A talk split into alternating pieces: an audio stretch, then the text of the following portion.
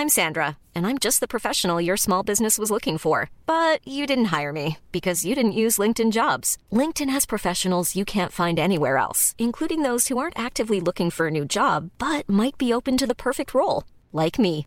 In a given month, over 70% of LinkedIn users don't visit other leading job sites. So if you're not looking on LinkedIn, you'll miss out on great candidates like Sandra. Start hiring professionals like a professional. Post your free job on linkedin.com/people today. Tarde a tarde, lo que necesitas saber de forma ligera, con un tono accesible. Solórzano, el referente informativo.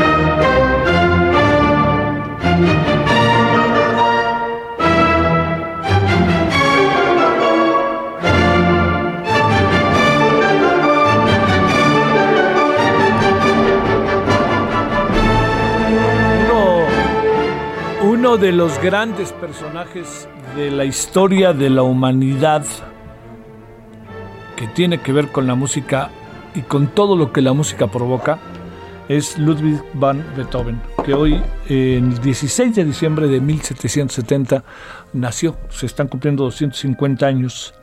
Pianista, director de orquesta, era un personaje maravilloso. Bueno, hoy en la noche vamos a hablar con Javier Platas. En nuestro programa de la noche de eh, análisis político vamos a hablar con él sobre Beethoven. Él es un especialista, tiene un programa padrísimo los martes.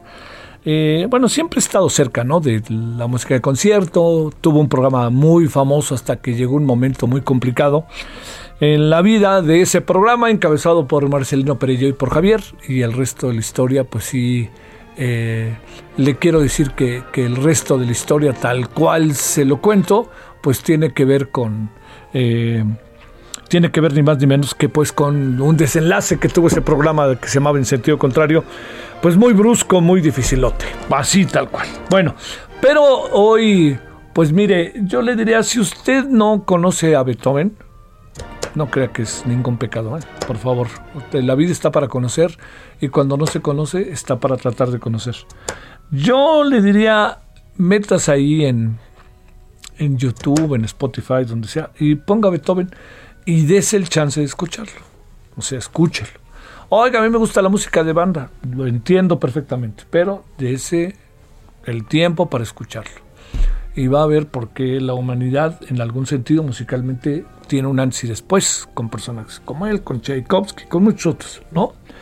Yo he tenido la oportunidad de escuchar grandes conciertos de Beethoven en muchas partes que me ha tocado viajar y en muchos conciertos maravillosos en la sala Nesa de la UNAM y en Bellas Artes.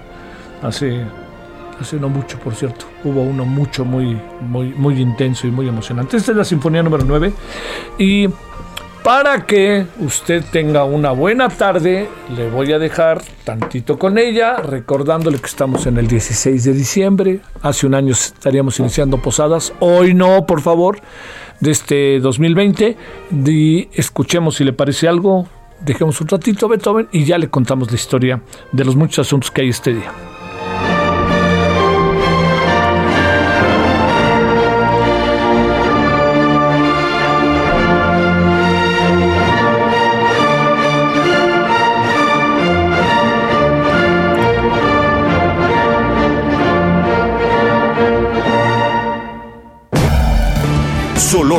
El referente informativo.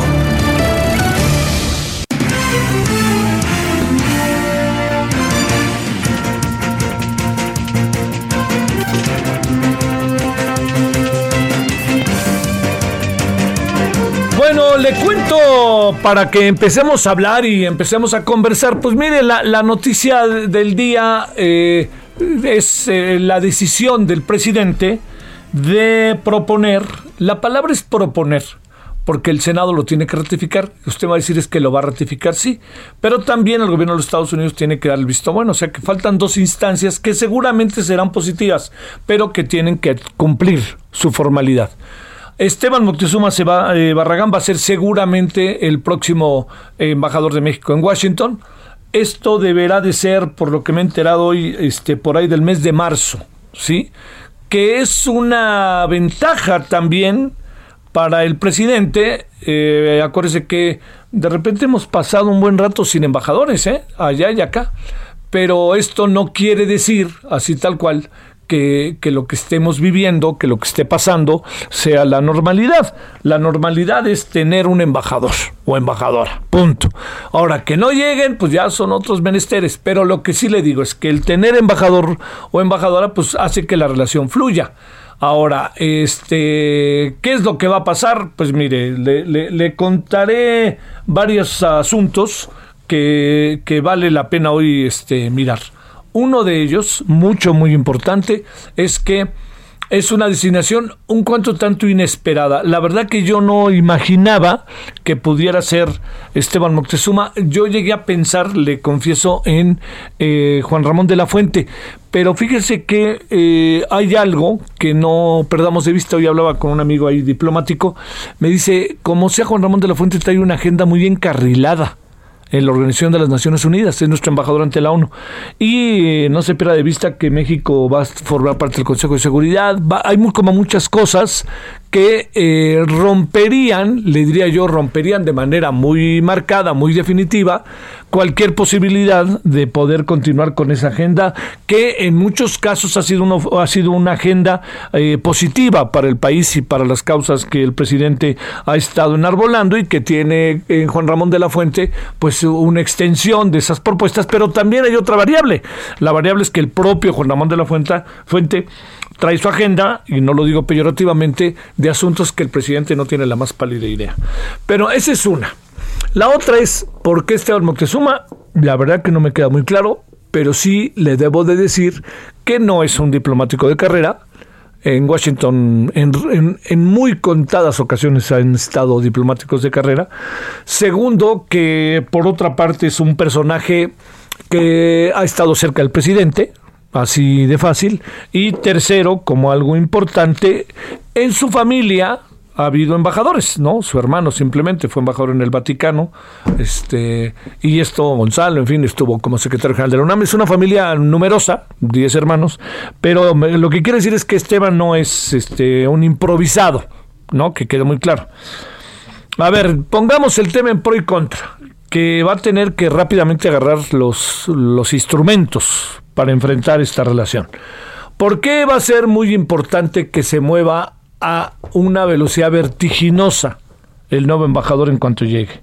Bueno, uno, porque es muy relevante entender que si bien la relación entre los presidentes tarde que temprano, en caso de que hubiera elementos para pensar que hubiera dificultades y que estas dificultades se manifestaran por la, por la tardanza en reconocer a Joe Biden, pues vamos a suponer, lo digo como un, como un, como una hipótesis, no, no tengo más elementos para, para poder este, confirmarlo, le diría, vamos a suponer que eso puede pasar, que eso estaría, esté pasando, se van a acabar arreglando, se van a acabar arreglando los, eh, le diría, se van a acabar arreglando los... Eh, los presidentes, pues porque además así de fácil, ¿eh? no les queda de otra, no se vale estar jugando.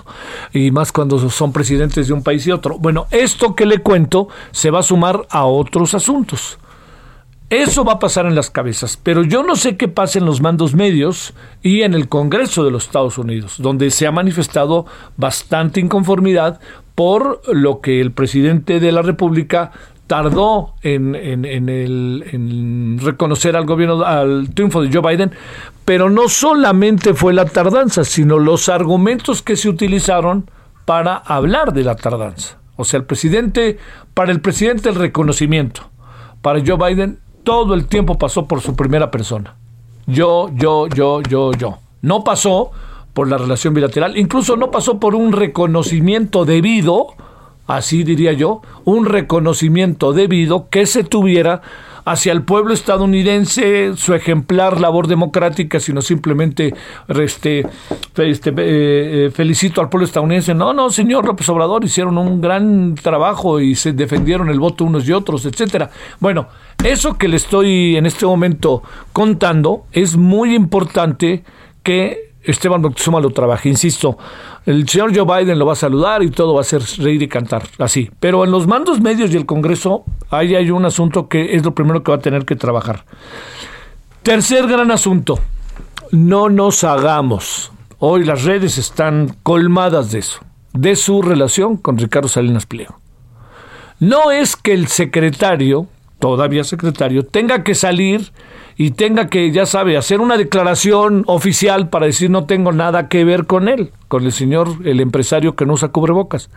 Bueno, no se trata de eso, pero sí se trata de que esté plenamente en su conciencia y en su ánimo, porque Entiendo que hay excesos, ¿no? Pero más de alguno ha dicho, no, no vaya a ser que lo que pasa es que este sea el inicio porque Esteban, eh, Esteban Moctezuma sea avanzada y entonces lo que quieran es que eh, Ricardo Salinas al rato sea candidato a la presidencia. Yo, yo no me detengo en eso. Falta mucho tiempo, pasan muchas cosas y me parece que es sobreinterpretar en este momento. Pero sí creo que la imagen del empresario no es lo mejor que le puede pasar a un embajador de México en Estados Unidos. O sea, tenerlos cerca. Más allá de lo que cada quien piense del señor Ricardo Salinas, que esté en su derecho a pensarlo y él en defenderse. Pero ese asunto debe de haber una, eh, diría yo, este, una, una distancia que debe de entender, y supongo que lo sabe el todavía secretario, que estar señalándolo por ese tema, pues por supuesto desayuda, no ayuda, ¿no? Y eso es muy importante. Y cuarto tema, Cuarto asunto respecto a este virtual nombramiento como embajador de México en Washington. Cuarto y quinto tema. Cuarto, para cerrar eh, la parte diplomática, México, Estados Unidos, etcétera, va a tener que ver con algo que eh, debe de retomar. La embajada evidentemente no va a empezar desde cero, hay asuntos que están, pero es el momento también para tener más libertad de acción respecto a algunos temas que por más que trató la embajadora de moverse, no lo pudo hacer mucho porque el propio presidente de la República, no sé si se lo permitía o no, pero con su política no se lo permitía, ¿no? Decía lo que decía, nos, regañaba, nos insultaba el señor Trump y nadie decía nada. Y la canciller, la, este, la titular de la embajada, pues si algo trataba de hacer era pues, salir en defensa, la plantear, poner altos, pero eso nunca de los nunca le acabaron haciendo caso, haciendo caso. Así que, bueno, dicho todo eso, lo que sí queda más que claro es que hoy por hoy eh, la labor que tiene ante sí Esteban Moctezuma es muy grande porque de, la embajada la va a dejar una gran diplomática y porque tiene tareas que cumplir, incluso las de personal, personales, como le dije. Y viene aquí el quinto asunto con el que terminamos esta parte. ¿Quién para la CEP? ¿Quién deberá ser el próximo titular o la titular de la CEP? Mire, es un cargo importantísimo.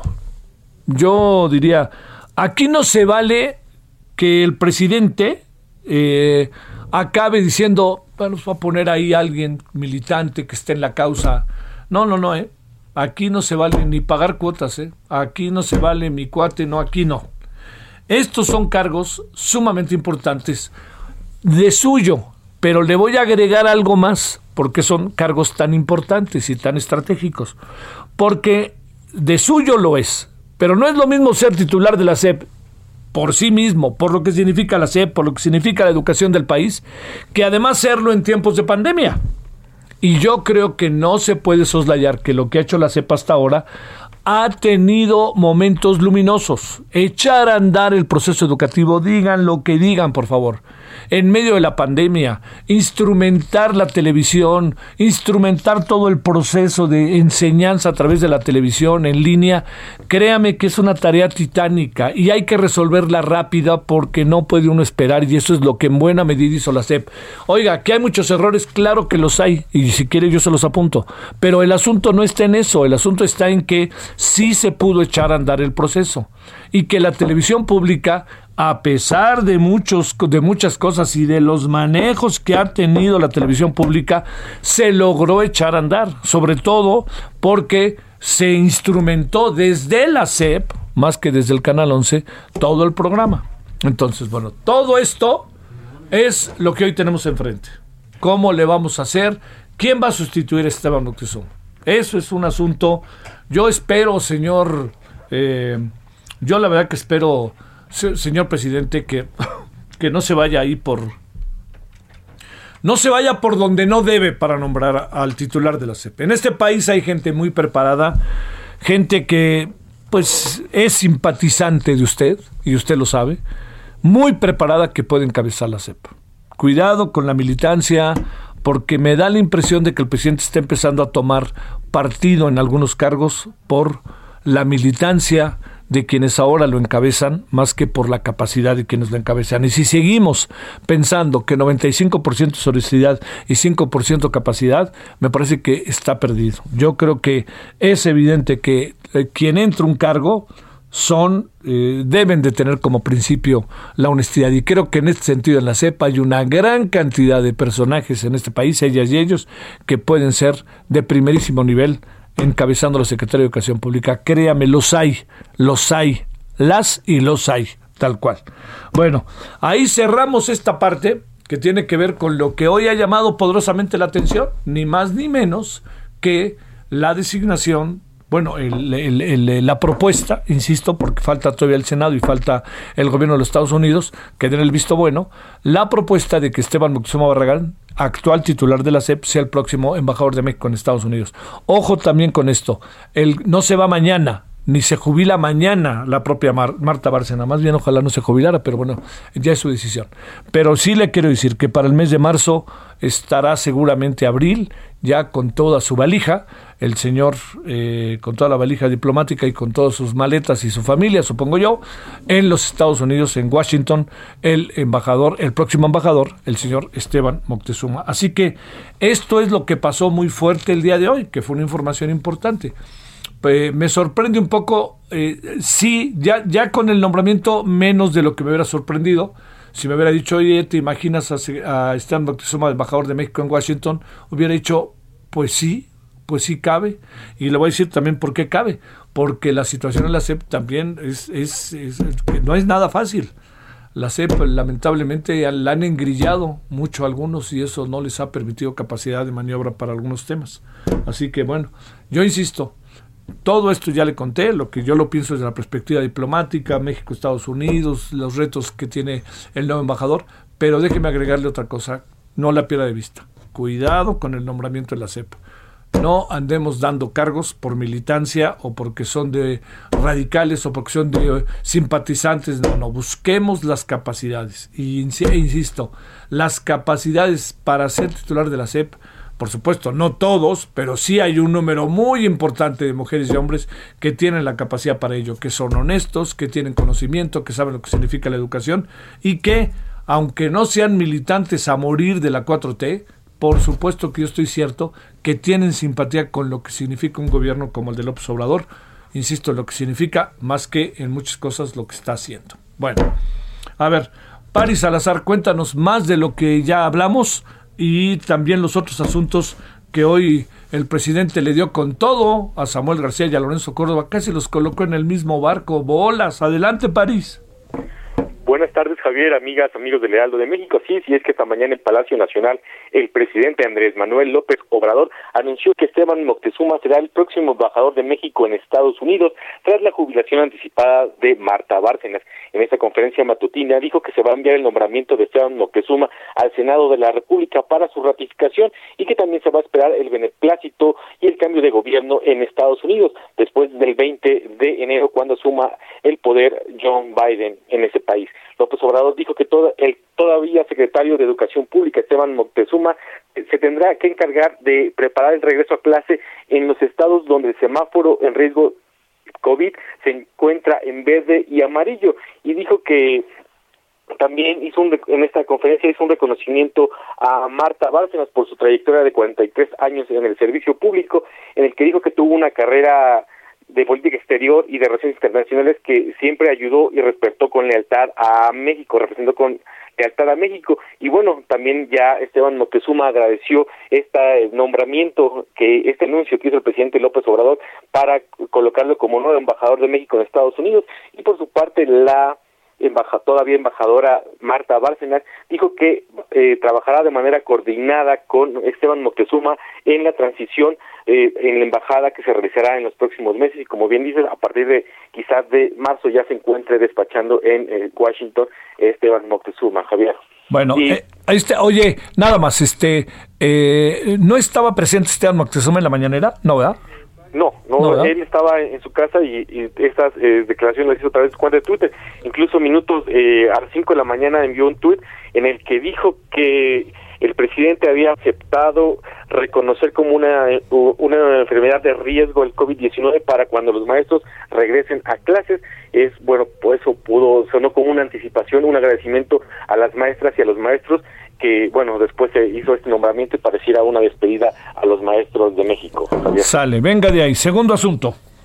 Sí, también eh, en la mañana el presidente López Obrador se refirió a, a los señalamientos que hizo el senador eh, Samuel García sobre el sueldito de, 40, de 30 y 40 mil pesos de los mexicanos que les alcanzaba para pagar las colegiaturas y también a la expresión que hace unos años hizo el, presidente del Instituto Nacional Electoral, eh, Lorenzo Córdoba, sobre los pueblos originarios.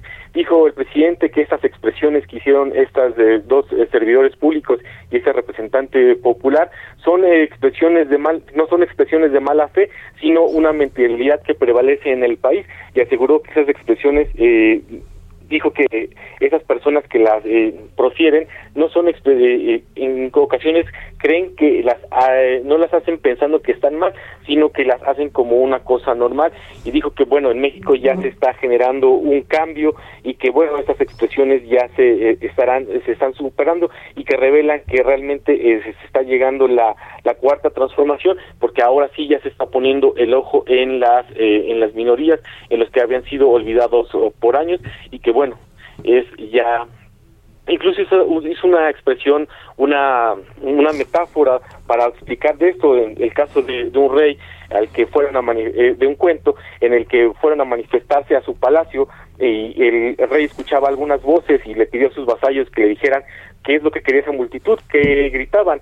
Y el y bueno, uno de los vasallos se acercó al, al rey y le dijo, su majestad, es que esta gente lo que dice es que tiene hambre y el rey les contestó que y qué es eso es, lo que el presidente hizo eh, esta referencia a estos señalamientos y a estas eh, palabras que hicieron eh, Samuel García hace el día de ayer y bueno hace hace unos años en una grabación telefónica al titular del INE Lorenzo Córdoba Javier.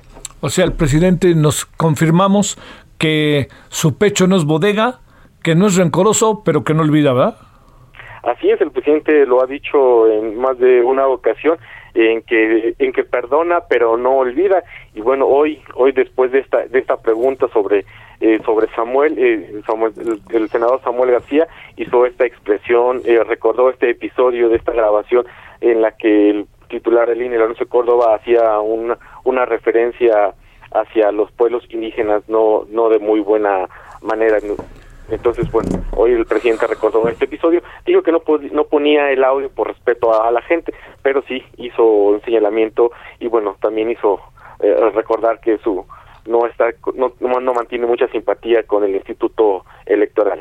Sale, muchas gracias. Este, hasta el rato, París. Buenas tardes. Gracias. Bueno, vámonos. Eh, antes de la pausa, le cuento eh, bueno varios asuntos. Este primero, a ver que el senador estadounidense Ted Cruz acusó este miércoles que México está dañando las eh, relaciones de cooperación con Estados Unidos en cuanto a seguridad y lucha contra el narcotráfico. Cruz es republicano, le escribió una carta a William Barr y al secretario de Estado Mike Pompeo que la inacción en el caso Cienfuegos, el llamado a extraditar a Genaro García Lunes y la iniciativa para regular los agentes extranjeros socava los esfuerzos de ambas naciones. Les suplico que rechacen firmemente estas solicitudes y esfuerzos, dada la conducta del gobierno mexicano en torno al caso Cienfuegos y la transferencia, la solicitud de transferencia de García Luna. Eso debe de ser algo imposible. Bueno, así está, como le digo, ¿no? Ahí van a tener que hacer tru tru del bueno, Trutru del bueno va a tener que hacer este Moctezuma, como lo hizo en su momento Marta Bárcena, porque las cosas en algunas no, no están las aguas tan tranquilas en algunas áreas de la relación México-Estados Unidos. Ya le insisto, los presidentes se van a entender de todos todos. Pausa. El referente informativo regresa luego de una pausa. Estamos de regreso con el referente informativo.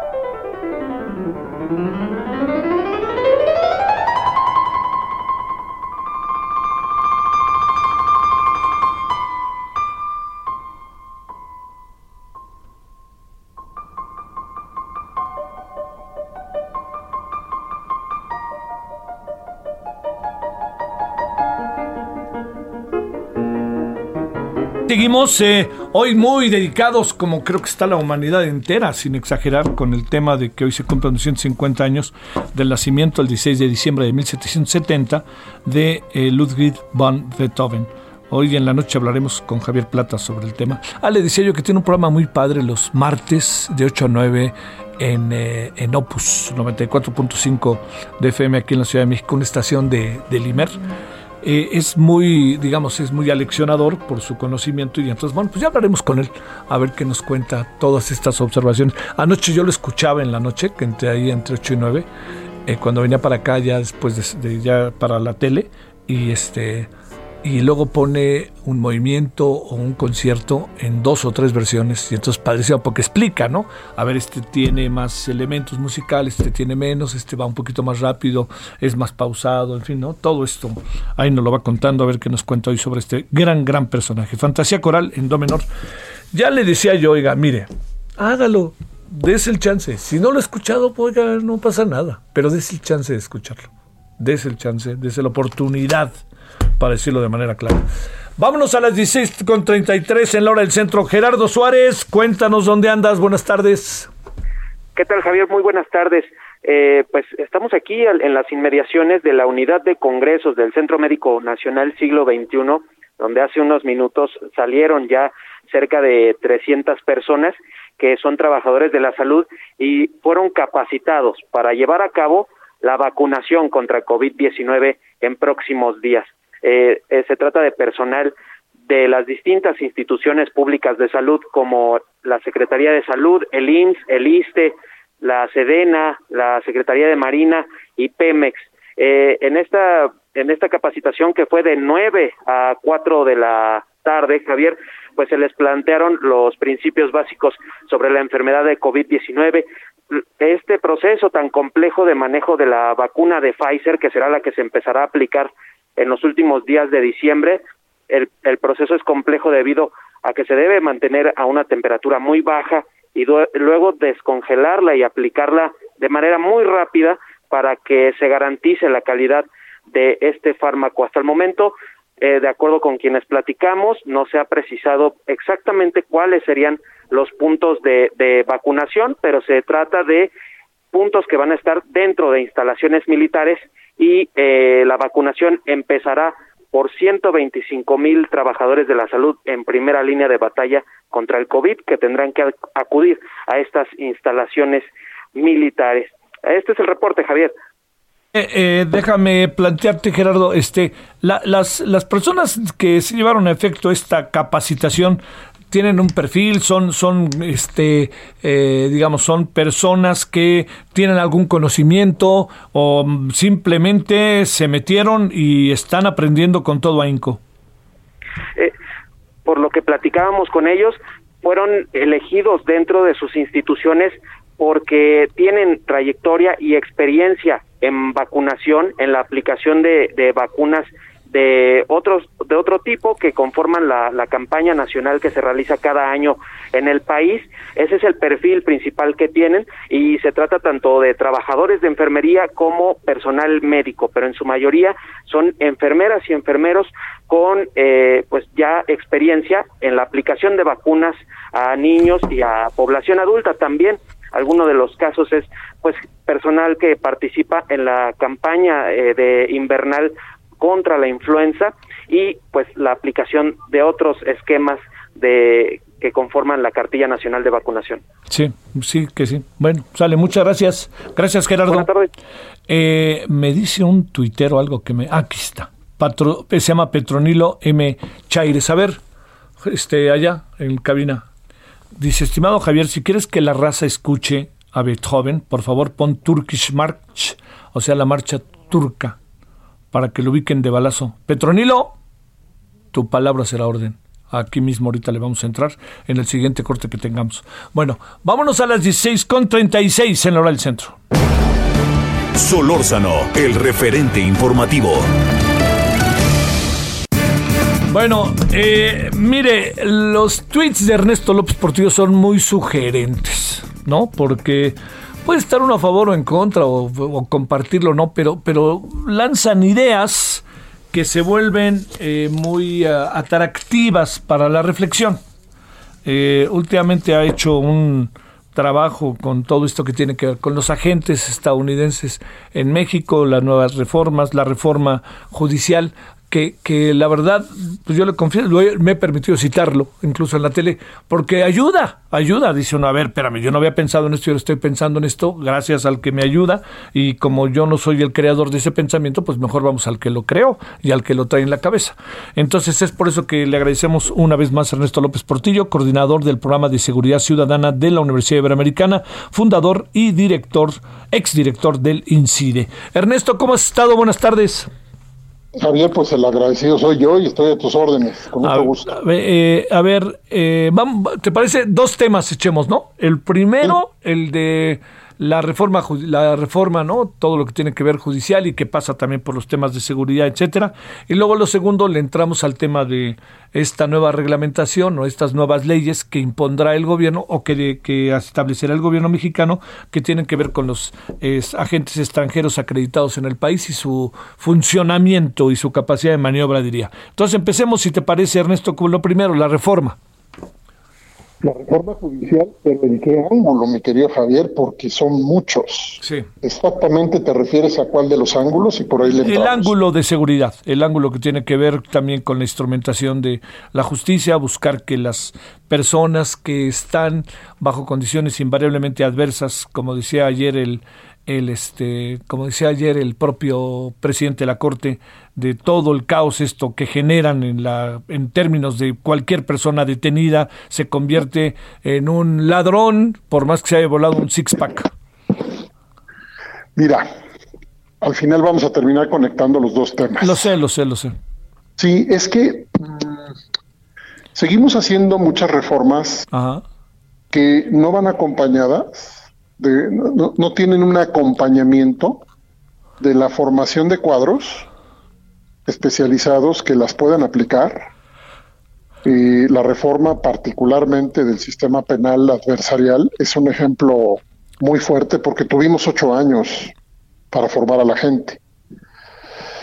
¿Y qué sucede? Que de pronto decimos que lo que está mal son las reformas, pero lo que está mal son las capacidades institucionalizadas, las capacidades institucionales, las personas en las instituciones que tienen que aplicar las normas. Siguen siendo las investigaciones más trámites que indagaciones profesionales.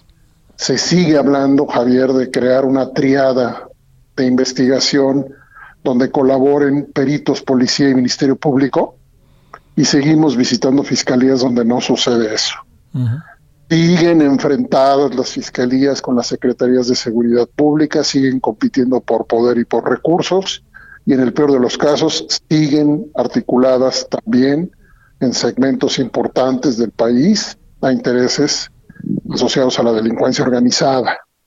Entonces, ¿qué tenemos? Que vamos haciendo reformas, se le van haciendo promesas a la gente de que las reformas son las adecuadas una y otra vez, pero a la hora de aplicar las cosas se caen en los procesos, comenzando por las denuncias, la atención a las denuncias, pero incluso antes de la denuncia, la atención a los conflictos que pueden ser menores, entre comillas, que no tienen consecuencias penales, pero que tampoco son atendidos rápidamente por la policía en la calle y que muchas veces eh, eh, se deteriora las relaciones y pasan a conflictos con violencia y entonces llegamos al problema delictivo y tampoco en el Ministerio Público hay un procesamiento adecuado. ahorita se dividió otra vez la discusión entre quienes están pensando que tenemos que regresar al modelo anterior, al, sistema acusatorio, y de hecho estamos viendo otra vez un crecimiento acelerado de, la, de las personas privativas, eh, privadas de libertad, sin sentencia, Javier, porque estamos otra vez creando un catálogo de delitos con prisión oficiosa. ¿Qué quiere decir esto? Para explicarle a la gente de manera muy sencilla, es que te están procesando y vas a prisión. O sea, te privan la libertad aunque no estés con sentencia. Nos vuelven a decir que esto es lo necesario, que es lo que teníamos antes pero nunca esto ha reducido la delincuencia, nunca esto ha reducido la violencia y nunca esto ha reducido la impunidad.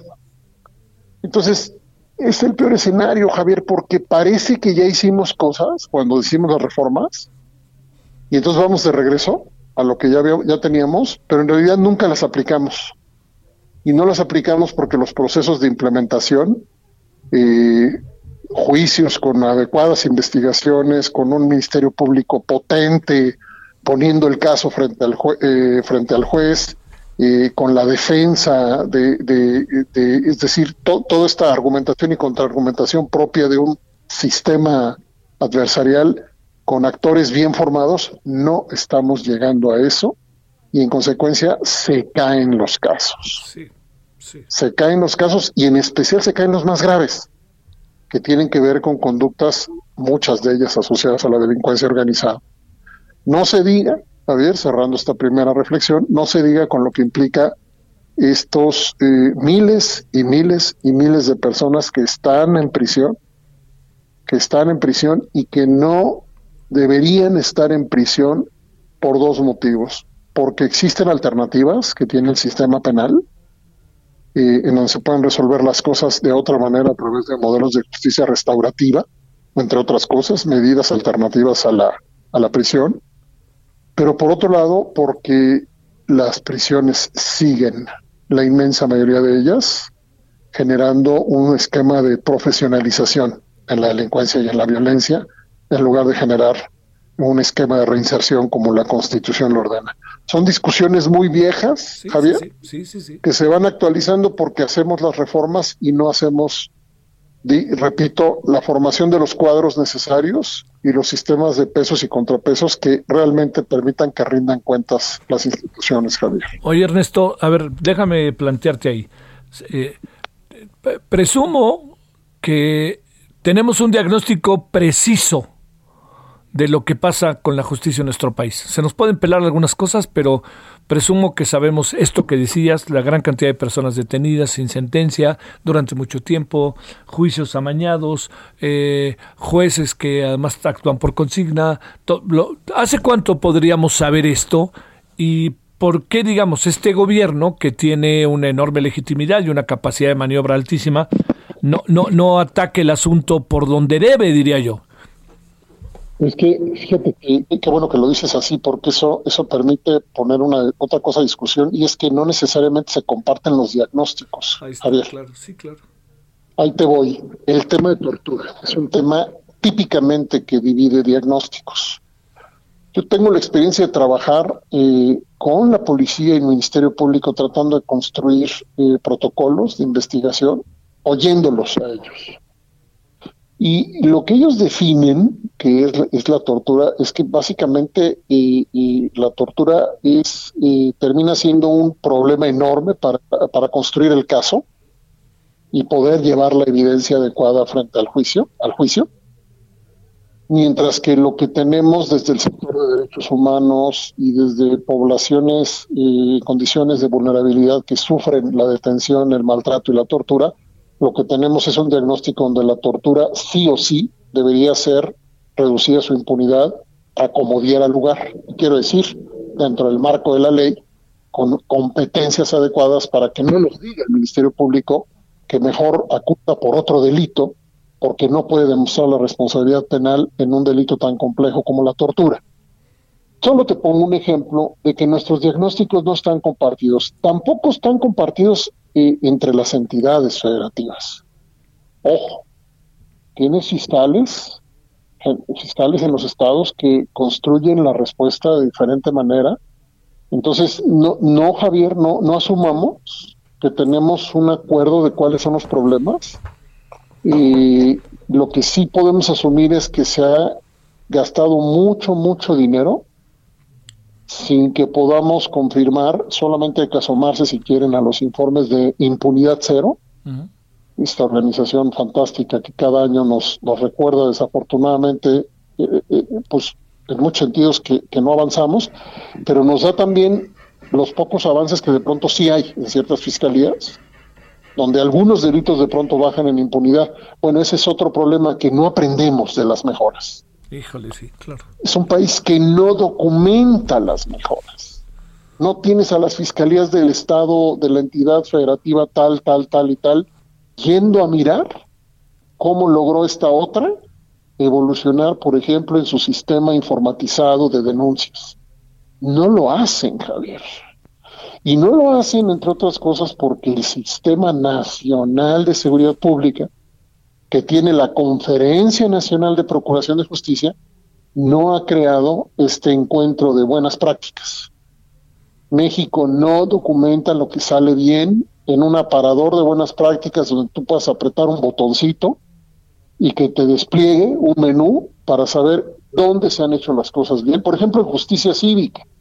Te voy a mencionar tres municipios que ahorita están haciendo cosas extraordinarias en justicia cívica. Municipios. Colima, General Escobedo Nuevo León. Eh, Morelia tuvo una etapa ejemplar con justicia cívica. Sí, sí, sí. Este, entonces, sí hay lugares donde pasan cosas, pero no los documenta el propio Estado para generar una competencia sana de mejores prácticas. Eh, Javier, desafortunadamente. A ver, este, ¿no nos va a servir mucho la reforma? ¿O qué piensas?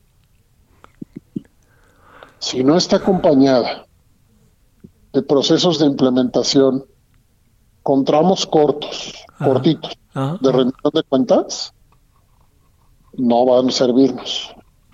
Ah. Porque no tenemos, no tenemos el contrapeso, Javier, en donde se revise rápidamente si algo va bien o va mal. Sí. Dejamos que corran los tiempos, nos dicen los actores que tienen que implementar en los aparatos, en las instituciones que van, que las cosas van bien, pero los números nos siguen saliendo mal. Déjate los números, la experiencia de las víctimas, que es lo más importante. Entonces, ¿cuándo vamos a tener las noticias adecuadas? Cuando apliquemos mediciones y se tomen decisiones inmediatamente. Por ejemplo, tiempo de espera para poner una denuncia a un delito. Por ejemplo. Segundo, eh, en estos sistemas de atención inmediata que están creciendo, eh, para intervenir en casos de denuncia de violación, eh, de violencia contra mujeres. Los sistemas que muy poquitas policías están desarrollando y que deben desarrollar todas para hacer este, intervenciones de apoyo y de auxilio inmediatas. Si tú tienes rendición de cuentas que mida rápidamente si, si los tiempos se reducen, y alguien puede mirar y rendir cuentas por eso para aplicar, consolidar lo que está bien y corregir lo que sale mal, entonces vamos a ver los cambios, Javier. Pero por decreto, como dijo un, un, experto en estos temas, David Bailey decía, es que las reformas no se decretan, se gestionan. Esta frase para mí sí es, sí es muy elocuente. No es por decreto y seguimos haciendo decretos, no procesos de gestión profunda, de reingeniería profunda, Javier. Sí, bueno. A ver, cerremos, Ernesto, con el tema de los agentes qué sí, qué no, o qué pasa, porque ya bajita la mano eh, Teo Cruz, congresistas, varios nos han dicho, William Barr incluso, cuidado, ¿no? La pregunta que no supimos, eh, que creemos que no se hizo porque nunca vimos que se haya hecho, fue si esta reforma estaba fundada adecuadamente para poder afirmar que mejorará la cooperación internacional. Lo que se contestó con la reforma es que se va a fortalecer la soberanía. Vamos a suponer que sí. Ok. Vamos a suponer que la reforma en efecto fortalece la soberanía porque el gobierno de México tiene más claridad y más control para decir lo que considera que deben ser las reglas para que los agentes extranjeros se acrediten y operen en México. Ok, hasta ahí todo bien. El problema es que no puedes crear unilateralmente reglas para cooperar con otra persona o con otro gobierno. Tienes que construirla con el otro gobierno. Claro. ¿Por qué dice esto el fiscal de los Estados Unidos? Bueno, dijo tres cosas, rápido. Una, sí, a ver. Vamos a estar más inseguros, ciudadanos de ambos países. Dos, se va a dificultar la cooperación. Y lo más duro que dijo es, se va a incrementar y, perdóname, esta, esta reforma solamente beneficia a la delincuencia transnacional. ¿Por qué dijo algo de esa magnitud? ¿Cuál es la alerta? Sí. La alerta es que los sistemas de control que impone la reforma ya aprobada no le van a funcionar a los agentes extranjeros, cuando menos de ese país. Ya lo podemos entender. ¿Qué sistemas de control? Pues, por ejemplo, esta fracción del artículo, si recuerdo bien, 72 de la Ley de Seguridad Nacional, creo que es la fracción 4, donde dice que pues tienen que hacer un informe de sus hallazgos. Un informe en donde los agentes extranjeros eh, eh, reportan sus hallazgos al país en el que trabajan, no a la autoridad que representan del país del que son. Eso regulado así no le va a funcionar a la cooperación. Entonces, tratamos de ver qué se había discutido y lo que vimos, Javier, es que no se discutió eso. Se votó, tardó 11 días en salir la reforma. Sí. Fue una instrucción política. Eh, llegó el miércoles al Senado y ayer salió de la Cámara de Diputados lista y todos celebrando. Sí. ¿Qué celebran? ¿Qué celebran en términos de cooperación internacional? ¿Qué celebran? Si los argumentos son suficientes, que nos los enseñen, por favor, de que tienen en efecto un diseño que va a fortalecer la colaboración frente a la delincuencia transnacional con, con un país cuya frontera representa quizá la frontera más compleja en materia de delincuencia y violencia del mundo, del mundo. Entonces, ¿pensaron esto, Javier? Escribe Ana María Salazar en su columna en el financiero, dice, ¿alguien realmente puede creer que cuando se sienten fiscales de México y de Estados Unidos a hablar sobre la detención, dice ella, del Mencho, por ejemplo, se va a llamar a un representante de Relaciones Exteriores a que esté presente para mirar esa operación? O sea, ¿quién diseñó esto y pensando en qué? Mi hipótesis es que se discutió soberanía se discutió darle control a las relaciones exteriores, se discutió mandar, se discutió mandar una señal política a los Estados Unidos a consecuencia de lo que pasó con el general Cienfuegos, pero no se discutieron las consecuencias de lo que puede ser una conducta unilateral que en este momento no me parece que avisora una mejor colaboración a menos que a menos que nos sorprendan con muy buenos acuerdos a pesar de esta reforma. Y eso pues tendríamos que verlo, Javier. Ernesto López Portillo, coordinador del programa de Seguridad Ciudadana de la Ibero. Muchas gracias, Ernesto. Te mando un gran saludo y el agradecimiento. Fuerte abrazo, Javier. Hasta luego. Gracias, Ernesto. Bueno, pues vámonos a, a la pausa. No, no está claro las dos cosas, reforma judicial y la parte que corresponde a seguridad y la parte de los agentes, pues ya vio que están enojados del otro lado y están muy enojados, ¿eh? No, y no lo digo como para que quedemos bien con ellos, sino para que quede muy claro lo que está pasando de este lado y cómo se tomó la decisión de este lado y cómo puede afectar la cooperación bilateral. Bueno, a ver, vamos a la pausa. El referente informativo regresa luego de una pausa. Tarde a tarde, lo que necesitas saber de forma ligera, con un tono accesible. Solórzano, el referente informativo.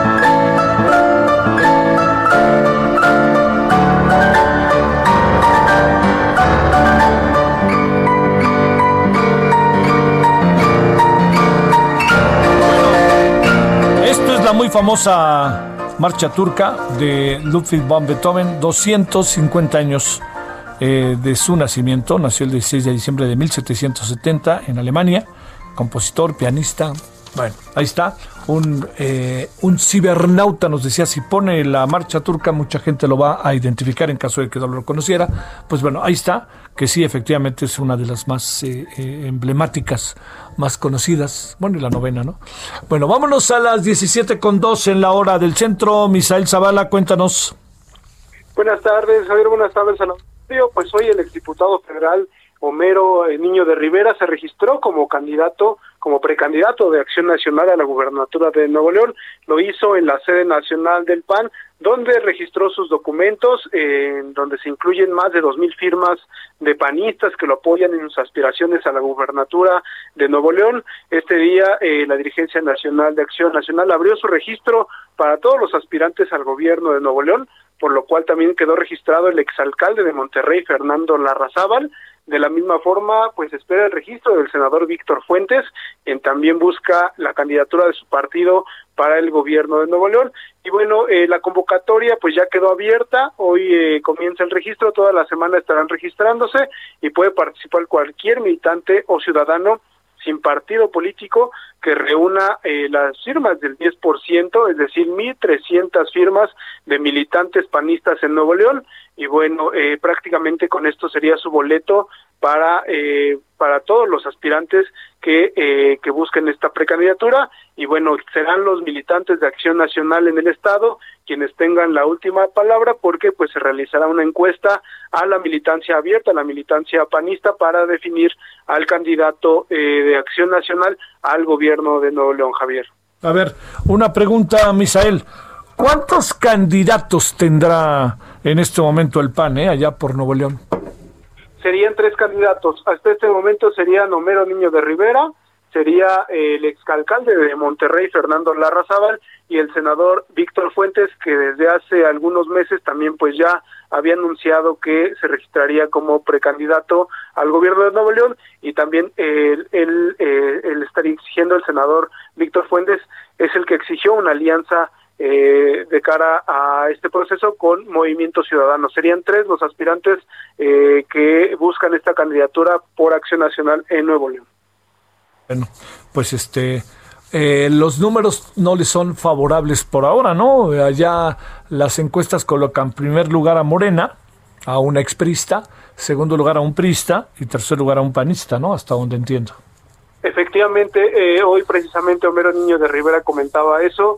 Eh, buscan que eh, uno, uno de los personajes más fuertes de Acción Nacional encabece esta candidatura porque no quieren que Morena pues llegue a la gubernatura de ese estado que ahora es gobernado por el independiente Jaime Rodríguez, mejor conocido como El Bronco. Sale, gracias Misael, buenas tardes. Gracias Javier, buenas tardes. Pues fíjese que si se unen PRIPAN, que sería una cosa de locura ya en Nuevo León, le pasan por encima a Morena, ¿eh? Difícilmente Morena puede ganar con todo y la candidata experista que tiene. Bueno, vámonos a las 17 con 5 en hora del centro. ¿Dónde andas, Iván Saldaña? ¿Qué tal, Javier, auditorio?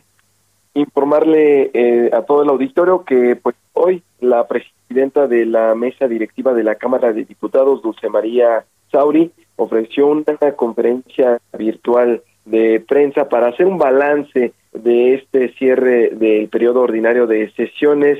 Y pues bueno, entre las preguntas que lanzamos eh, la prensa, Javier, eh, pues eh, ella contestó, la diputada Dulce María Sauri, que como regalo de Navidad, pues le gustaría ver que el presidente Andrés Manuel López Obrador use cubrebocas en su conferencia mañanera como ejemplo a la población de la prevención para la salud en medio de esta pandemia del COVID-19. Y es que la pregunta fue básicamente eh, pues enfocada a, cuáles serían las áreas de oportunidad que ella ve como presidenta de la mesa directiva eh, sobre la política de salud que ha llevado este gobierno en materia pues para controlar, para enfrentar la pandemia del COVID-19. Ahí pues la legisladora eh, llamó a este gobierno a reforzar su política de salud en materia de prevención, lo exhortó también a, la, a que pues eh, ellos no, em, no dejen de invitar a la población a que tomen las medidas necesarias contra la pandemia y que también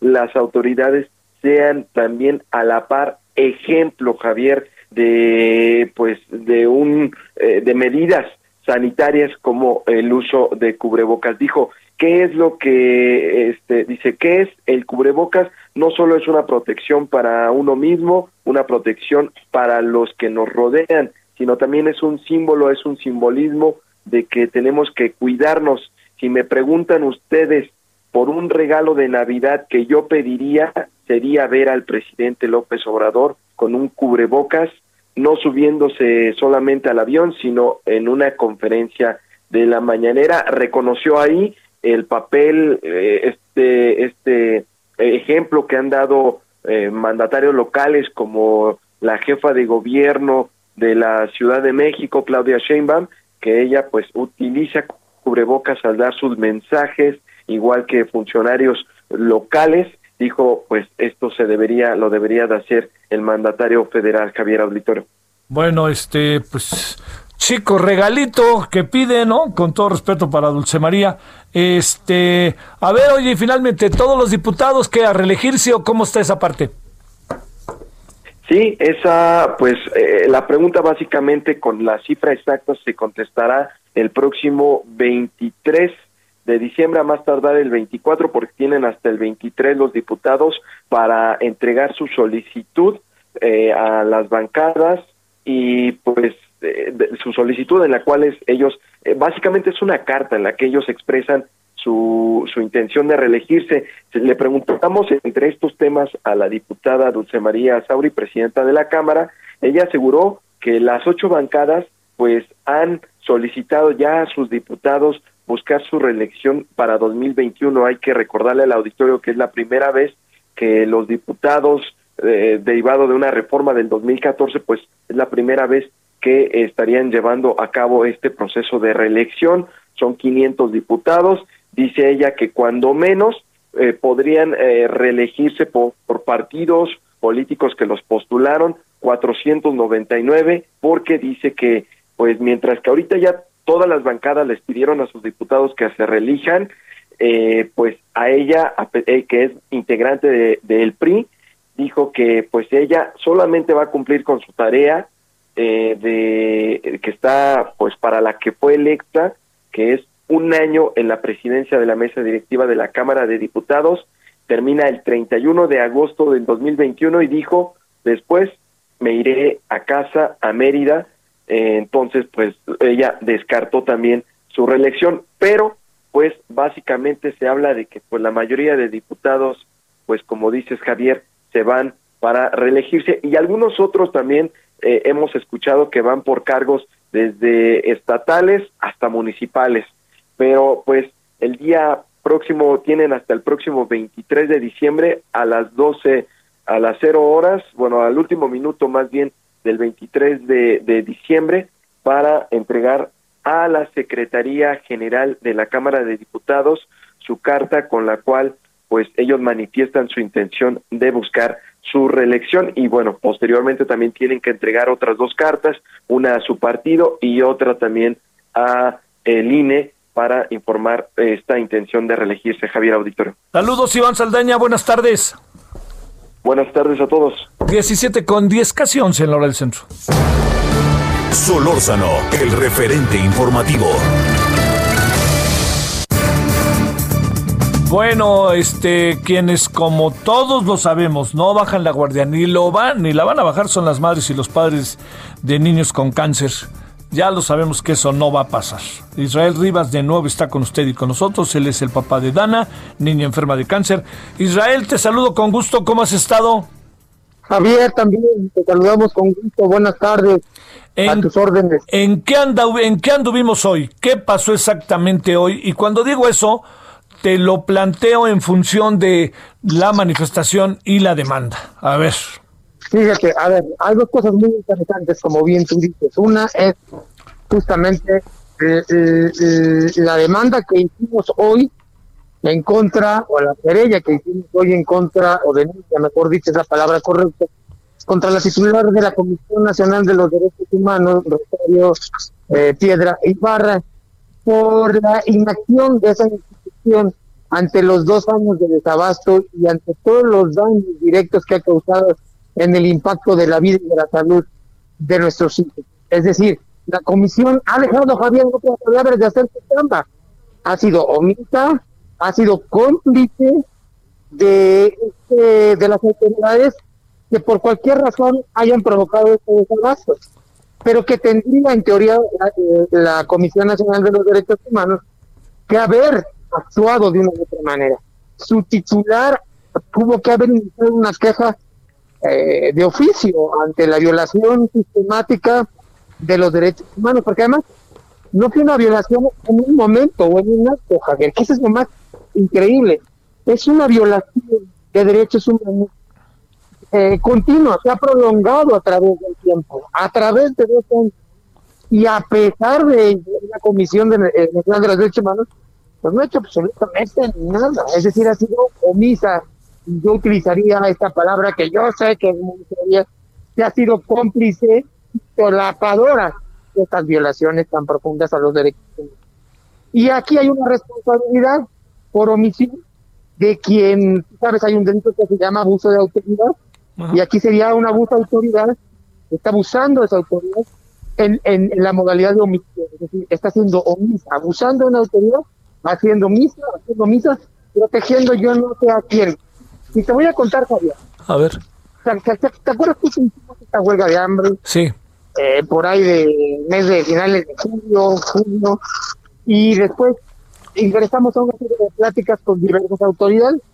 Estaba presente ahí salud, estaba presente gobernación, estuvo presente eh, eh, Hacienda y también, desde luego, la Comisión Nacional de los Derechos Humanos, a través de su primer visitador, que ya venía estructurando algo, ¿no?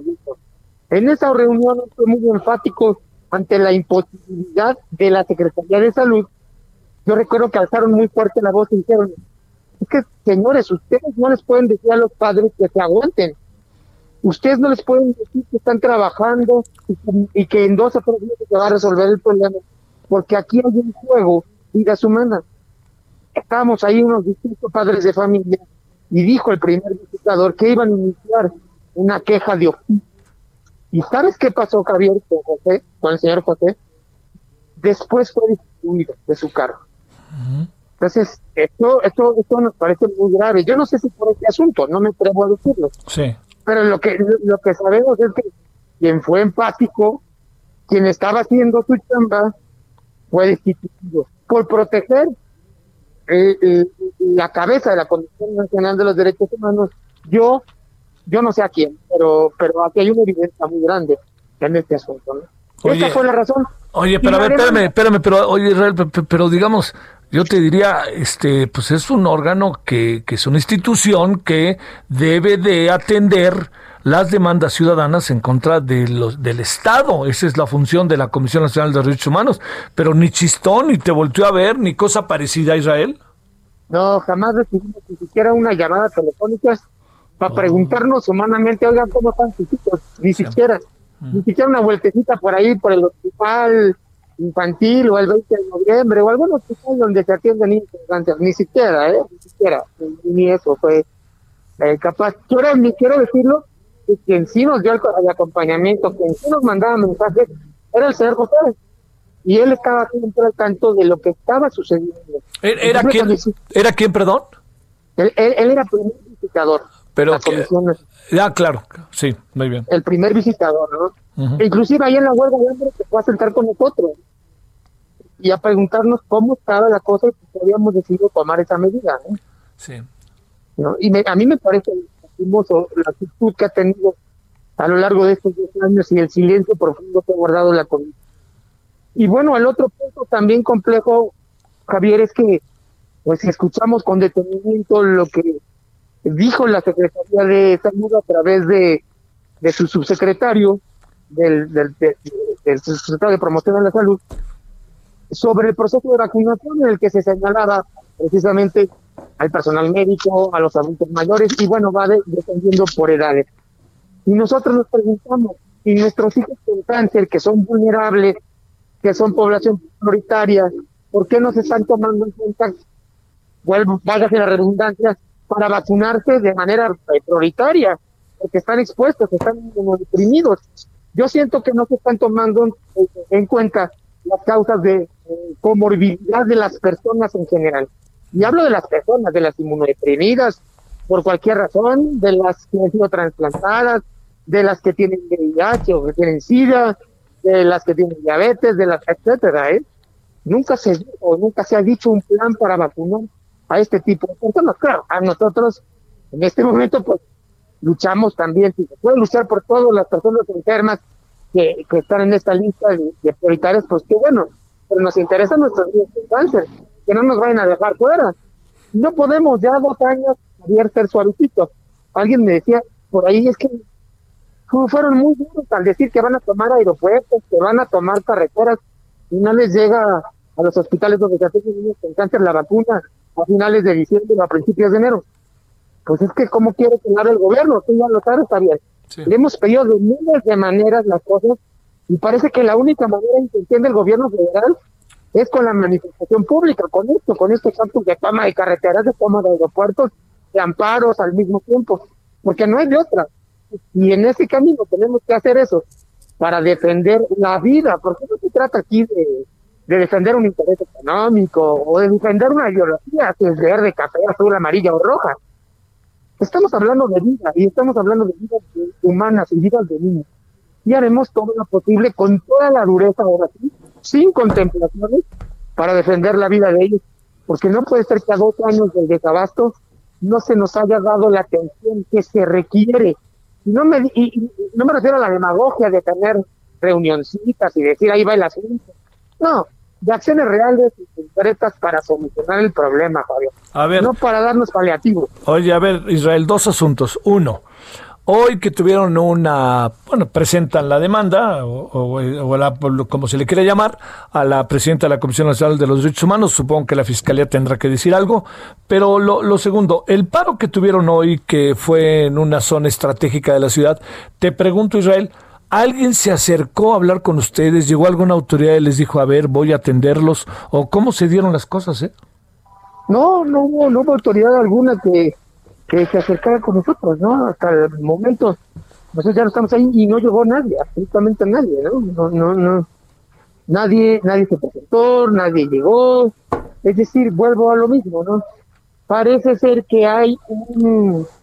Eh, yo, yo considero, Javier, que inclusive hay una situación de, de, de, prohibir casi por decreto la frase niños con cáncer, ¿no?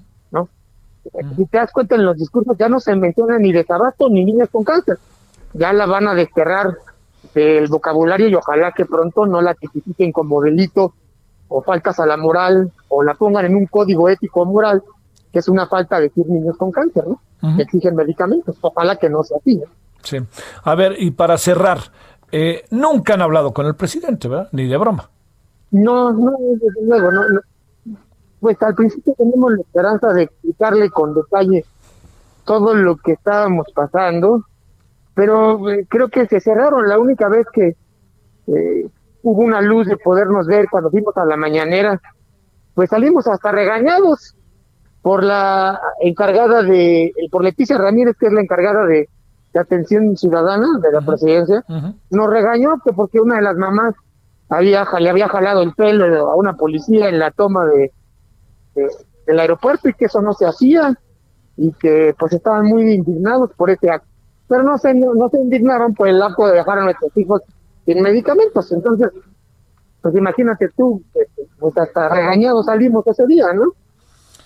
Y este con molestia, la obvia molestia de muchas mamás. No, no ha habido ningún ni siquiera intento de acercamiento con el presidente de la República, ni siquiera de su parte, a pesar de que le hemos mandado varias cartas, a pesar de que nos hemos apasionado varias veces en Palacio Nacional, eh, pero no, inclusive un día que fue al IMSS, ahí lo estuvimos casando por el, por el hospital infantil que tenía, había un rumor que tenía programado una visita, ya no lo hizo, tal vez se enteró que estábamos por ahí, y ya no lo hizo, nosotros estábamos esperando adentro ¿no? Eh, pero pues no, no ha habido ningún acercamiento desafortunadamente. Bueno, este, de nuevo, Israel, aquí estamos, ¿no? Gracias, Javier. Quiero aclarar un punto interesante. Claro. La demanda de hoy eh, fue interpuesta por la abogada Andrea Rocha. Ya viste que tenemos varios abogados por ahí. Sí, sí, sí. Entonces, el abogado Porfirio se encarga de la organización, de los amparos y de y, y de, la, de la iniciativa ciudadana, que es muy importante y quiero hacer una promoción.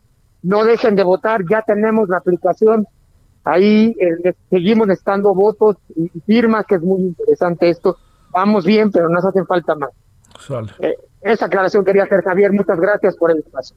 Buenas tardes. Hasta luego, Israel Buenas Papá de Dana, niña enferma de cáncer, denuncian a Rosario Ibarra por omisiones ante el desabasto de medicamentos para niños con cáncer y hoy tuvieron una manifestación que cerraron calles un buen, buen rato. ¿Y cómo ve? Ante una causa tan verdaderamente importante, resulta que no se acercó ninguna autoridad. No, no, no, no, no, no, no. Bueno, vámonos a las 17 con 22 en la hora del centro. Solórzano, el referente informativo.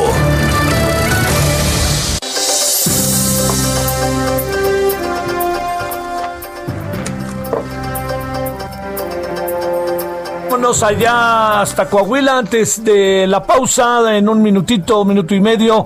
Alejandro Montenegro, ¿qué pasa en Coahuila? ¿Qué tal? ¿Cómo estás, Javier? Un gusto saludarte desde Coahuila con esta información de que, bueno, pues los alcaldes algunos alcaldes que eh, actualmente están cumpliendo su segundo periodo consecutivo en el cargo, pues podrían tener la posibilidad de ampliarlo a un tercero más, y es que ayer el Tribunal Electoral del Estado de Coahuila eh, pues dio luz verde en principio a esta posibilidad de una doble reelección. Hay que señalar en este caso que hay actualmente 19 alcaldes que están cumpliendo su segundo periodo, como te comentaba. Sin embargo, en el caso del primero de ellos, lo cumplieron solamente por un año debido a que esa elección se hizo con el objetivo de empatar los procesos locales con los federales. Entonces, tuvieron eh, del 2018 al 2019 un periodo de un año y actualmente están cumpliendo el de uno de tres años que terminaron en el 2021 y bueno pues es por eso que el alcalde de San Juan de Sabinas Julio Long bueno pues preguntó al Instituto Electoral de Coahuila si podía volver a reelegirse tomando en cuenta que su primer periodo fue excepcional con el objetivo que te comentaba.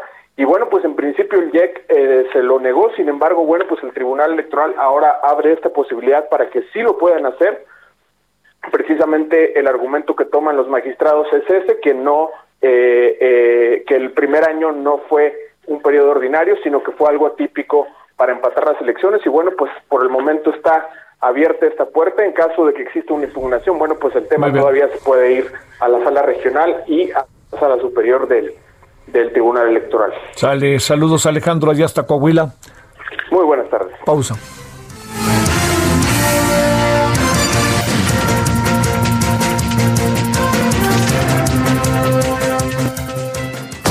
El referente informativo regresa luego de una pausa. Estamos de regreso con el referente informativo. Muy buenas tardes amigos, estamos aquí en el referente informativo porque también esto es noticia. ¿A usted se le cae el cabello? ¿Siente que no le crece? ¿Que cada día tiene menos? ¿Se despierta y ve la almohada? Ah, ¿verdad? Está súper triste, ya estoy llorando, Moni.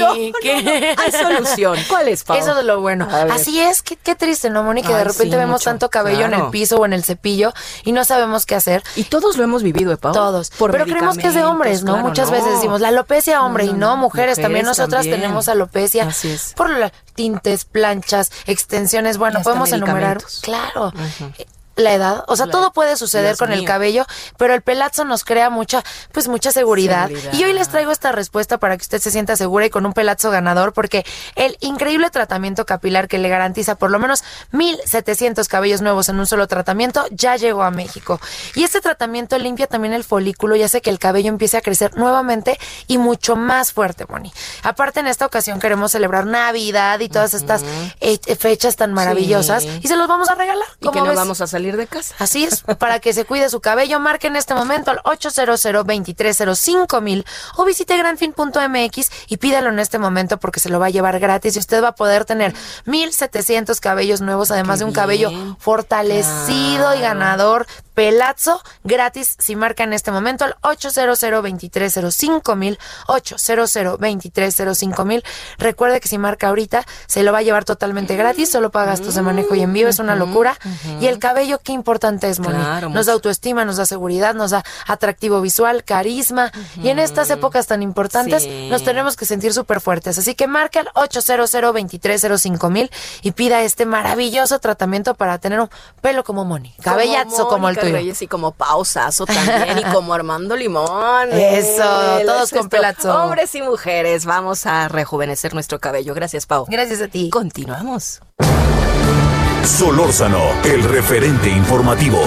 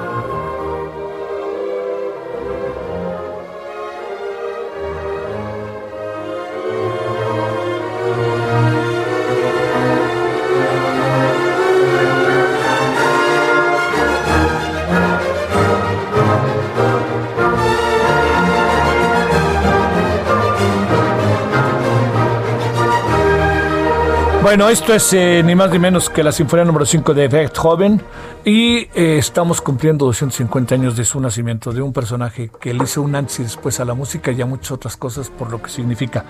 Bueno, eh, había, este, había mm, otras cosas que quería comentarle. es que ahorita lo voy a contar, va a ver, porque se puso muy interesante un asunto por acá que es... ay, aquí está. Petronilo M. Chaires, quien es el que nos sugirió la, la, este, la marcha turca, ahí va, ¿eh? Dice, gracias por la marcha turca, Petronilo, por favor. Tengo el honor, dice Petronilo, de llevar los apellidos de aquel cantante español Néstor Mesta Chaires. Ni más ni menos, ¿eh? Y mi nombre es en honor a una tía de nombre Petronila Chaires. Gracias, Petronilo. Petronilo en nombre de su, eh, de una tía, y bueno, con todo lo que esto carga y significa en términos familiares. Cuando digo carga, lo digo este, favorablemente, lo digo, no, que se va heredando, se va caminando. Luego se nos olvida nuestro pasado y resulta que luego tenemos un tío que era un fregón, ¿no? Claro, también otro tío que era bárbaro, o una tía, o algo así, o un primo, o bueno, o un bisabuelo que resulta, pero de repente, pues ahora sí que el pasado nos atrapa más que nos condena. Bueno, vámonos a las 17.35 en la hora del centro. Solórzano, el referente informativo. Ahora sí que se me permite, como todas las semanas, tenemos visita de doctor al doctor Fernando Vidal Martínez, médico internista, cardiólogo del Instituto Nacional de Enfermedades Respiratorias del INER. Fernando, doctor, ¿cómo has estado?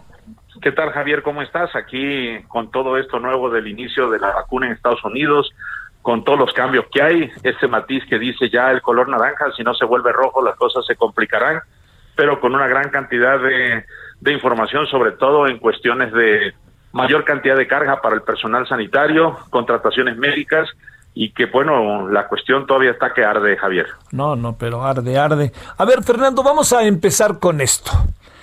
¿Cómo ves, eh, digamos, no es lo mismo, te pregunto, eh, la situación en la Ciudad de México que en otros estados? Tengo la impresión de que no, ¿verdad? ¿O qué alcanzas a apreciar o, saber?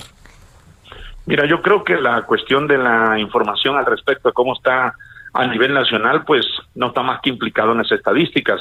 Ya superamos el más del millón cien mil de contagiados, la mortalidad a más de un millón ciento, de, perdón, de más de ciento doce mil y pues cada día la complicación es importante. Hay que recordar que 22 millones en el área conurbada y la Ciudad de México pues hacen ver la estadística mucho mayor, pero casi superamos mayo en, en este mes a más de casi 5.800 internados, que en mayo eran 5.400.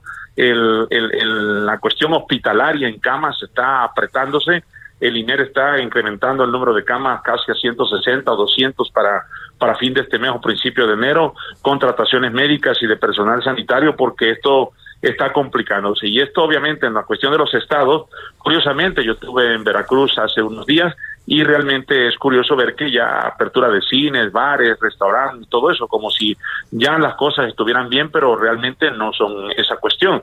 El número de contagiados se ha complicado y obviamente tendríamos que revisar estado por estado y en la cuestión de población, de densidad, ver cuál realmente sería la postura para ver si se ha incrementado el número de contagios de mortalidad. Oye, eh, doctor Fernando, ¿cómo están las cosas en el, IR, en el INER? En el INER, bueno, pues mira, te comento. Eh, hace no mucho, bueno, el día de ayer estuvo el doctor Salas en una entrevista y bueno, pues dio la información y la información que se tiene es que se va a ampliar el número de camas. Lo, la cuestión de respiradores, pues realmente es la terapia intensiva más grande de México, porque realmente hay una gran cantidad de pacientes intubados y esto está complicando la situación. El insumo es enorme, te puedo decir que un paciente día gasta más de 70 mil, 80 mil pesos diarios, o quizás más, y eso complica todo. Se piensa ampliar el número de camas y acaba de salir la información de, de contrataciones para personales médicos especialistas se quieren contratar 50 médicos generales porque el personal médico, residentes y demás, pues está en una fatiga un poco ya eh, importante y esto pues tiene que, es, el día a día y no puede complicarse todo esto. Porque te digo, la terapia intensiva más grande que se tiene es en, en, el hospital y esto pues complica toda la situación y te puede dar un panorama que a nivel nacional posiblemente estemos en esa en esa misma postura, pero en el hospital las cosas siguen siendo bastante importantes. O sea, será más, será menos, será menos, ¿no? Más que más, pero no se descarta eh, de que las cosas, Fernando, en el país estén con situaciones similares a las que estamos platicando. Yo creo que sí, valdría la pena saber cómo estamos en insumos en, en otros estados, porque te puedo decir que en, en los hospitales de aquí de, de con casi seis mil camas ocupadas con pacientes con COVID, pues imagínate, yo te puedo decir que una ventana a la vista general a nivel nacional tendría que determinarse muy bien, saber cómo se está por estado, porque te digo, hay algunas entidades que realmente han cambiado la postura del semáforo, pero yo creo que no debe ser. Yo me acabo de informar Tabasco, 300 contagiados casi diarios, y eso pues tiene una complicación importante y está en un foco totalmente amarillo, ni siquiera decir hay que subirlo y hay que tratar de evitar la situación, pero realmente estamos en una en una situación nacional y en una situación de la Ciudad de México bastante importante que si no cumplimos con ciertas medidas las cosas se van a complicar.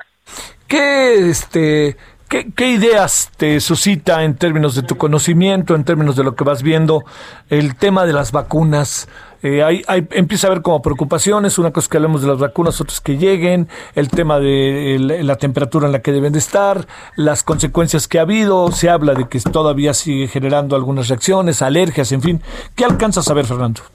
Bueno, yo creo que sí, la vacuna pues es algo que verdaderamente todos estamos esperando y realmente pues tendría que hacerse cada dos veces al año por la cantidad de anticuerpos que genera, que no era más de seis meses. El hecho del costo en cuestión de refrigeración sería bastante importante y pues realmente no se tienen los primeros datos. En Estados Unidos comenzó ayer o antier el periodo de vacunación y pues las reacciones alérgicas son importantes. Se habla por ahí de alguna mortalidad que no se ha presentado, pero ya empiezan a haber algunas reacciones y que la gente que tiene un proceso alérgico, que en nuestro país son una gran cantidad de asmáticos, de, de hiperreactores bronquiales, de problemas de rinitis, pues a esos pacientes cuánta gente se le va a vacunar o, o esa información que se tiene al respecto. Salió ahí en una revista que se llama Immunology las reacciones alérgicas que da la vacuna y que esto puede complicar mucho a muchos pacientes. Y como comentamos, muchos de nosotros que pudieron estar contagiados con cuestiones de COVID, pues el riesgo de tener en las defensas un poco o aquellos que no estuvieran contagiados y tener la reacción como lo hacen influenza de COVID, pero ya decía, influenza lo más grave, neumonía, Guillain-Barré quizá una manifestación neurológica, pero COVID, darte la enfermedad de punta de la cabeza a los pies es una cuestión bastante difícil y que mucha gente eh, podría no hacerlo. El personal sanitario, que en lo que se determinó que sería el primero en vacunarse, pues yo creo que en los comentarios de pasillo y algunas cuestiones en especial dice que no se quiere vacunar porque no se tiene la respuesta que pudiera darte la vacuna y no hay una seguridad así como tal de poder decir esta reacción no te va a dar, esta reacción sí te va a dar, se tiene que premedicar a un paciente para evitar la reacción alérgica, bueno, muchas cosas en, el oscurantismo y no por, como decía mi abuela, no por correr se llega más a prisa y el hecho que llegue la vacuna tampoco te está dando la pauta para decir las cosas van a cambiar totalmente. Oye, este, a ver, eh, ¿qué, ¿qué decir a las personas que, digo, la verdad, este Fernando, pues al fin y al cabo, cada cabeza un mundo, pero que le tienen temor a aplicarse la vacuna, incluyendo colegas tuyos, ellas y ellos? Imagínate si para la influenza hay esa gran cantidad de gente que llega al periódico y dice no me la voy a poner, eh, los, los pasillos, la información boca a boca dice que me dio neumonía, mi vecino, lo que sea, pues imagínate lo que complica a una enfermedad tan grave como el COVID, quiere decir, hay una vacuna que tampoco tiene la certeza del 100% de protegerte contra la enfermedad. Y que obviamente pues todas las consideraciones al respecto que no se saben, porque influenza llevamos 11 años, pero COVID llevamos un año y esto no se sabe con respecto a la vacuna por cómo se fueron dando las cosas, la información que se tiene y obviamente si es aprobada por, por las organizaciones como la EMEA en Europa y la Federación Americana de Drogas en Estados Unidos, pues obviamente pues hay que aplicarla, pero es curioso que vamos a empezar los latinos, eso como que está un poquito no tan tan adecuado para ver qué está pasando a nivel a nivel mundial, pero yo creo que sí, la cuestión de la vacuna es algo que tiene que determinarse perfectamente bien, tiene que haber una información y sobre todo una información a nivel nacional de realmente cuál puede ser el punto importante, qué complicaciones se pueden esperar y si estamos preparados para realmente para recibir toda esa información y sobre todo que el, la gente, la población general, el personal sanitario esté totalmente de acuerdo, porque mucha gente te lo pregunta siendo médico y eso obviamente pues uno a veces responde, pues yo no me la voy a poner, entonces imagínate qué pueden sentir los pacientes al respecto. No, hombre, chico, susto, ¿no? Pues dices yo tampoco. Oye, a ver, en este fin de año habrá gente que al final salga. Eh, vamos a partir de los que salen y Dios dirá, de los que salen y se cuidan, este y de los que salen y las medidas que se deban de tomar. A ver, yo sé Fernando que tú estás en contra de que la gente salga, pero déjame plantearte, ¿sugieres, recomiendas que se hagan la prueba o acaba siendo casi igual que se la hagan por lo que significa hacerse la prueba y ver a saber qué te pase al día siguiente? ¿De esto qué piensas, Fernando?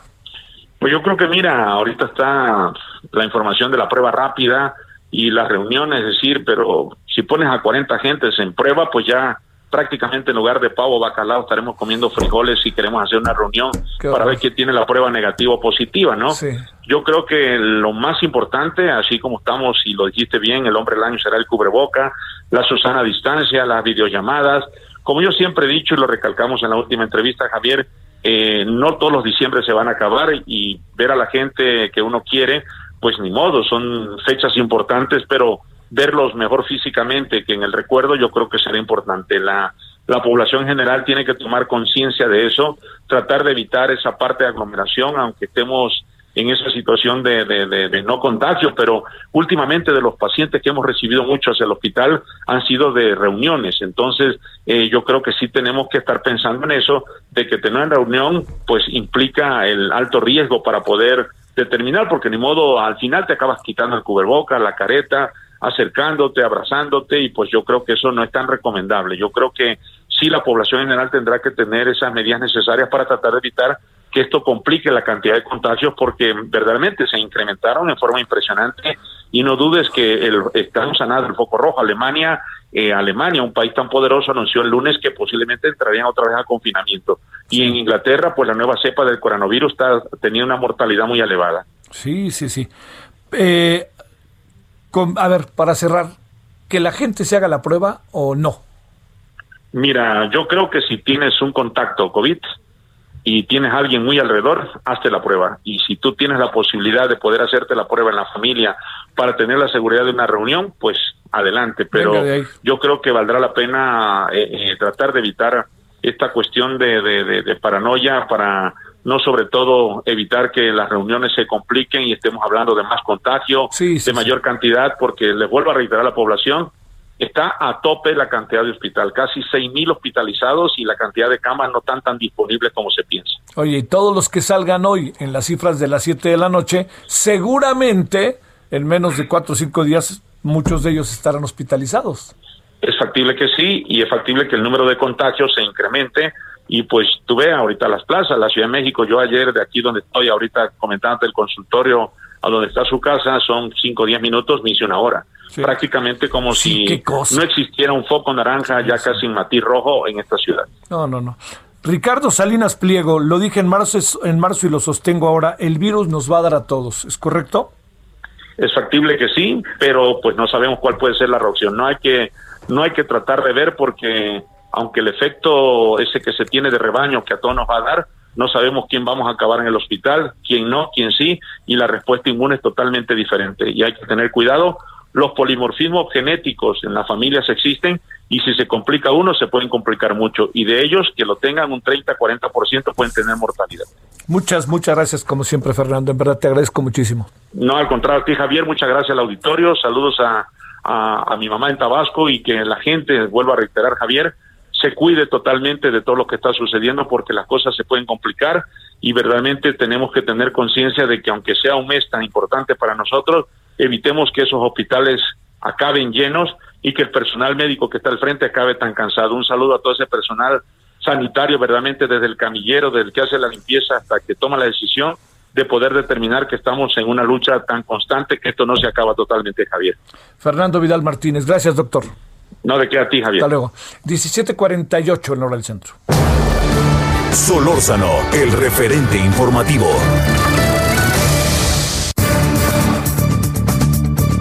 Hace unos días, eh, semanas, no muchas, conversamos sobre cómo, el, cómo en Wuhan, el mercado de Wuhan, allá en China, donde inició todo, sigue como si nada. O sea, sigue trabajando como originalmente trabajaba y que de ahí se vino el tema del, del COVID-19. Eh, la directora de Igualdad Animal en México, que han hecho un gran trabajo de información, de conocimiento, es Dulce Ramírez y está con usted y con nosotros. De nuevo, Dulce, ¿cómo has estado? Buenas tardes. Eh, a ver, ¿me escuchas, Dulce? A ver ahí, ¿qué pasó? ¿Se metió el Bendix o qué? Eh, no, a ver, espérame, no, no, no, no la tenemos todavía. La teníamos, pero algo pasó. Y estamos tratando de ver si sí. Dulce. Hola, ja Ahora sí, Dulce, ¿cómo has estado? Muy bien, Javier, muchas gracias por la invitación. ¿Qué tal tú? Pues mira, este, más bien cuéntame tú, ¿qué pasa en Wuhan? Pero también qué pasará. ¿Sabes qué acabo de leer que dicen que entró a México una bueno, más que entró a México, en México hay un, unos camarones y no sé qué, también traían coronavirus, en fin. A ver, este, no quisiera yo ser alarmista, pero echémonos a andar mejor con lo que tienes de Wuhan, si no te importa, Dulce. Pues mira, estamos viviendo tiempos difíciles y nuestras investigaciones dan cuenta de ello. hace tan solo unos días, en el marco del Día de Derechos Animales, volvimos a sacar a la luz imágenes de mercados de animales, en esta ocasión de perros y gatos en Asia. Y bueno, eh, nos lleva nuevamente a replantearnos la, el trato que estamos haciendo a los animales. Y como bien sabes, ahora este anuncio de la OMS que eh, para visitar eh, y hacer estos viajes para identificar la cadena de contagio zoonótico, pues eh, esperamos que pueda también alertar y evidenciar más al respecto sobre los mercados de animales vivos en estos países, que las investigaciones realmente son estremecedoras. Quien pueda eh, verlas en mercados húmedos de Igualdad Animal México, pues hay que informarnos al respecto. A ver, mira, debo de precisar lo que hace un momento te dije, pero es importantísima tu opinión, como puedes imaginar, Dulce. Autoridades de Chuzhou, China, anunciaron un hallazgo, hallaron, eh, es información del Heraldo, hallaron coronavirus en un paquete de carne de pollo congelado, siendo la primera vez que se detecta el SARS-CoV-2 en productos de este tipo no importados. ¿Qué pasa ahí? Eh, eh, pues bueno, sabemos que las enfermedades zoonóticas son eh, tres de cada cuatro enfermedades son infecciosas son de origen zoonótico Javier y eso pues justamente también nos lleva y nos va a voltear a ver a la ganadería industrial el confinamiento de estos animales las que los tienen, pues definitivamente vamos a ver estos brotes zoonóticos de forma constante, lo hemos visto con la gripe aviar, con el SARS, con el MERS, entonces, es, es simplemente la, las consecuencias que, que estamos viviendo hoy en día por la forma en la que estamos explotando a los animales.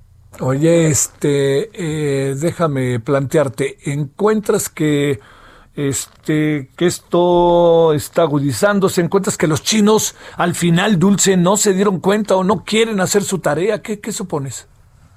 No, no solo son los chinos, Javier, debemos eh, verlo a nivel global es una, eh, desde Igualdad Animal reconocemos los contextos sociales y culturales, pero es algo que está sucediendo a nivel global.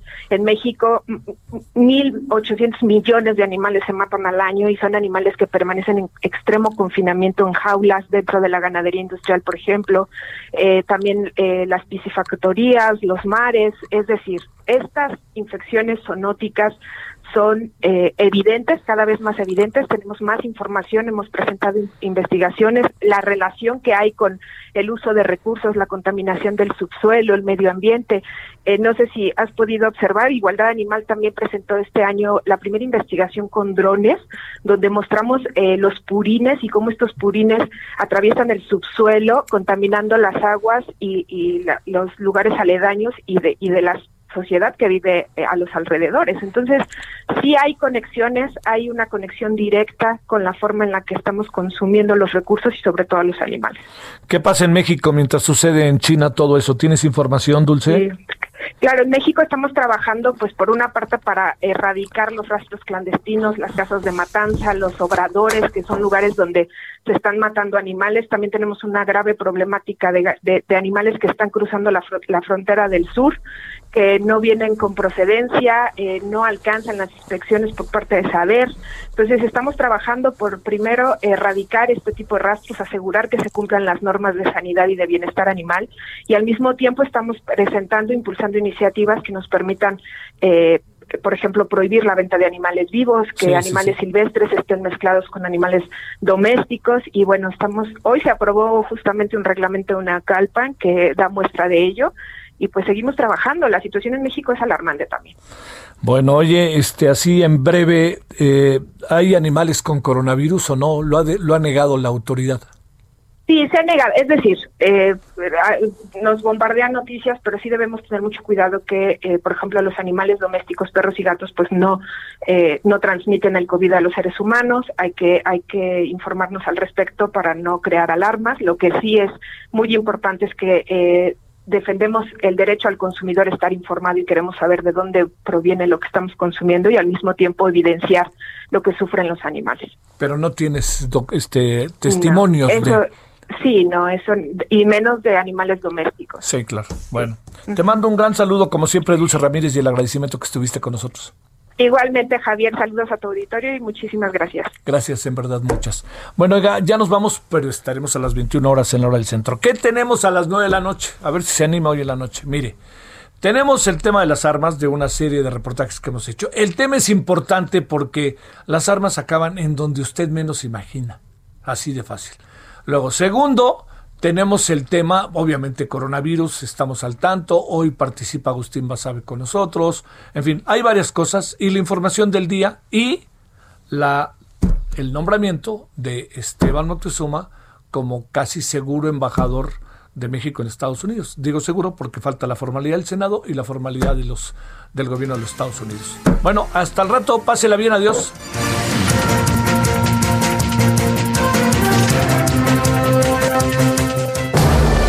Hasta aquí, Solórzano, el referente informativo.